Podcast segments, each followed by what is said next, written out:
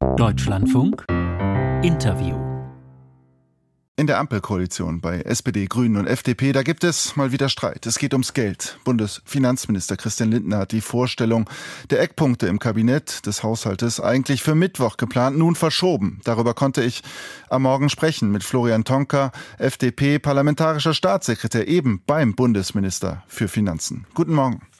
Guten Morgen, Herr Küppe. Herr Tonka, die Eckwerte für den Haushalt wurden jetzt von Ihrem Haus verschoben. Man müsse noch einmal über die, Zitat, finanzielle Realitäten sprechen. Wann ist in Ihrem Haus die Erkenntnis gekommen, so kann es nicht klappen? Wir haben in den letzten Wochen natürlich gesehen, dass sich einige Dinge ähm, sehr äh, verändern. Die Zinsausgaben vor allem, die sich abzeichnen, sind nochmal deutlich gestiegen. Wir haben laufende Tarifverhandlungen und wir sehen doch einfach, dass nach vielen Jahren, äh, in denen entweder die Wirtschaft und die Steuereinnahmen sehr gut gelaufen sind und auch ähm, dann in den letzten Jahren ähm, wegen der Krisen, Corona und Energiekrise, Krieg, sehr viele Schulden gemacht werden konnten, dass da doch äh, Erwartungshaltungen auch in ganz verschiedenen Ministerien der Bundesregierung da sind, was neue Ausgaben, was zusätzliche Ausgaben angeht, äh, für die wir kein Geld haben. Und das geht so noch nicht zusammen. Deswegen wird das weiter beraten werden müssen. Aber diese strukturellen Probleme, diese Notwendigkeiten eines Paradigmenwechsels, nenne ich es jetzt mal, die waren ja schon länger absehbar. Die Nachricht des Verschiebens kam jetzt relativ überraschend. Es ist äh, Anfang Januar mit den Ministerien der Bundesregierung sehr äh, eingehend gesprochen worden über die finanziellen Realitäten. Das ist richtig. Und das ist ja auch überhaupt nicht überraschend, dass nach einer äh, Krise, einer Mehrfachkrise, wie wir es jetzt erlebt haben in den letzten drei Jahren, ein Haushalt wieder konsolidiert werden muss. Das ist eigentlich immer so. Das ist vollkommen normal. Aber es ist äh, offensichtlich eben äh, auch schwierig, ähm, in einer solchen Situation für Ministerien äh, auf Wünsche und Forderungen zu verzichten. Und das ist bisher nicht ausreichend passiert. Und bevor man jetzt einen Haushalt aufstellt, der irgendwie schön gerechnet ist, aber nicht funktioniert, wird es eingehende weitere Gespräche brauchen, weil wir in der Tat im Finanzministerium glauben, dass das mit kleinen ähm, Maßnahmen nicht getan ist, sondern dass wir in der Tat nochmal komplett neu darüber reden müssen, was wir uns in den nächsten Jahren werden leisten können. Aber war das nicht also oder anders gefragt, vergangene Woche bei der Kabinettsklausur in Meseberg, da gab es ja eigentlich sehr harmonische Töne, auch Bilder, die diese Harmonie ja, dargestellt haben. Haben Sie uns da, Sie kleingeschrieben, was vorgespielt?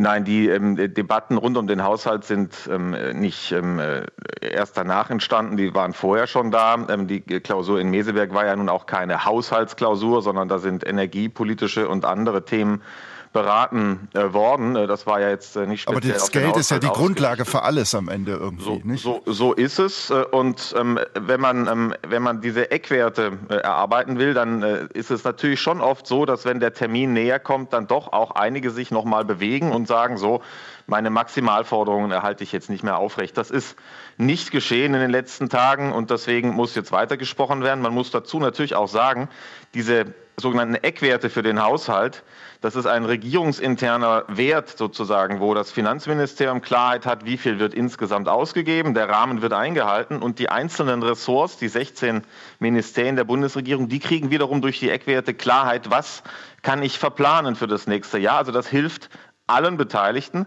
Aber es ist äh, auch nicht gesetzlich vorgeschrieben, dass es sowas geben muss, sondern es ist ein hilfreiches Instrument.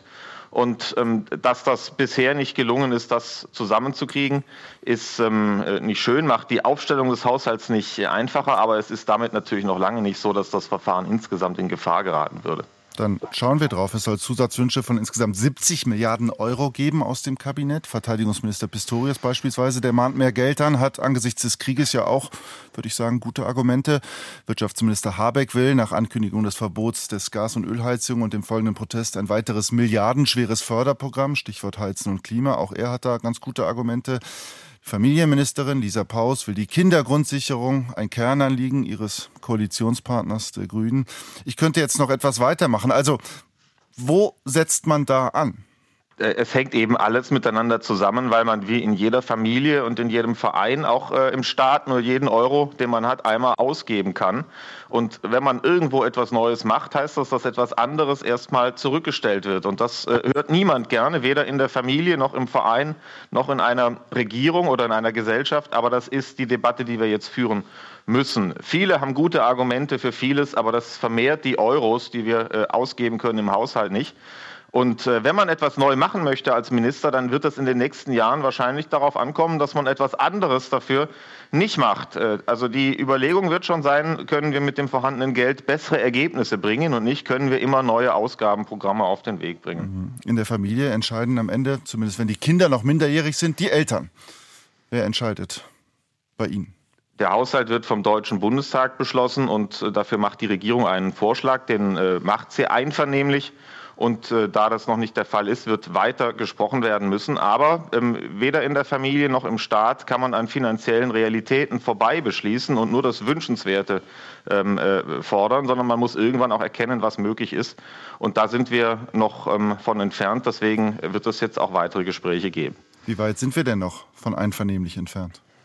Das äh, wird sich in den nächsten Wochen erweisen und zeigen. Wir werden natürlich auch nochmal die Daten in Erinnerung rufen, wobei das meiste bekannt ist. Äh, aber ich kann jedenfalls nicht in Aussicht stellen, dass äh, irgendwo noch ein Geldtopf gefunden wird oder dass mit den Zinsen doch nicht so schwierig wird. Wir hören ja aus der EZB eher Signale, dass die Zinsen noch weiter angehoben werden könnten.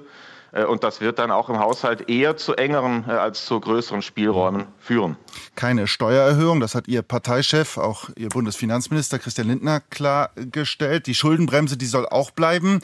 Ja, da bleibt nicht mehr viel. SPD-Parteichefin Saskia Esken, die fordert jetzt ein weiteres Sondervermögen, 100 Milliarden Euro für die Bildung. Ist das jetzt einfach der Weg? Weiter einfach außerhalb des Haushaltes Töpfe aufmachen? Also die Schuldenbremse äh, gilt, sie ist Verfassungsrecht und sie ist ja auch damit nicht irgendeine Regel, die man mal einhalten kann oder nee, das habe ich ja gesagt. Genau, aber ähm, äh, insofern gilt natürlich auch für Sondervermögen. Äh, die man äh, haben möchte, dass die mit der Schuldenbremse im Einklang stehen müssen. Man kann auch außerhalb der Schuldenbremse kein Sondervermögen machen, auch nicht für Bildung. Also das löst kein Problem, das wir äh, haben. Wir müssen uns langsam an den Gedanken gewöhnen, mit dem klarzukommen, was wir einnehmen. Herr Tonka, wenn Sie jetzt oder Christian Lindner diesen, ich nenne es mal Warnschuss gegen Ende vergangener Woche setzt mit diesen Verschiebungen der Eckpunkte und als Reaktion mehr oder weniger, zumindest indirekt, kommt diese Forderung von Saskia Esken nach weiterem Sondervermögen Sondervermögen, dann ist das ja nicht gerade das Klima, in dem man eine Einigung bald erwarten kann. Da will ich jetzt nicht äh, spekulieren. Ähm, die Koalition hat im letzten Jahr bewiesen, dass sie auch in wirklich schwierigen Situationen, beispielsweise äh, als die Energiepreise explodiert sind, in der Lage gewesen ist, Einigungen herbeizuführen. Und nochmal, man kann die finanzielle Lage nicht wegbeschließen. Das ist eine Realität. Äh, und in jeder deutschen Kommune, in jedem deutschen Bundesland und auch auf der Bundesebene bestimmt am Ende das, was finanziell möglich ist, auch das, was gemacht wird. Und da bin ich mir auch aus dem Bundeshaushalt sehr sicher, dass wir über kurz oder lang zu einem Vorschlag kommen, der mit den finanziellen Realitäten im Einklang steht.